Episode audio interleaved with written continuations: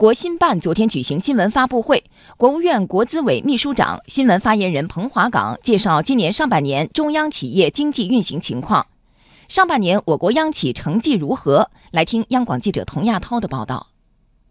成绩单显示，上半年中央企业实现营业收入十四点五万亿元，同比增长百分之五点九，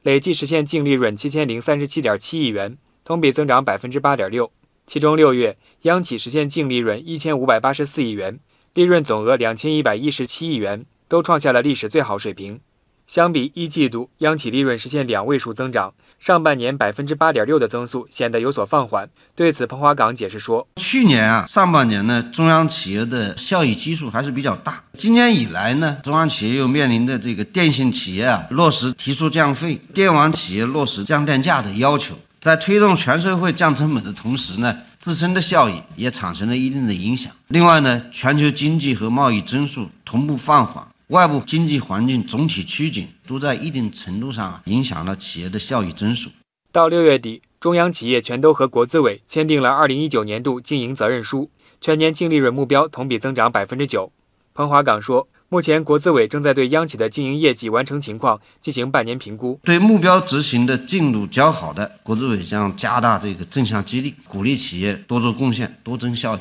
对预预评估情况较差的，完成全年目标存在较多不确定因素的，强化动态跟踪监测和考核分配的约束，督导企业咬定目标不放松，多措并举，努力完成全年的目标。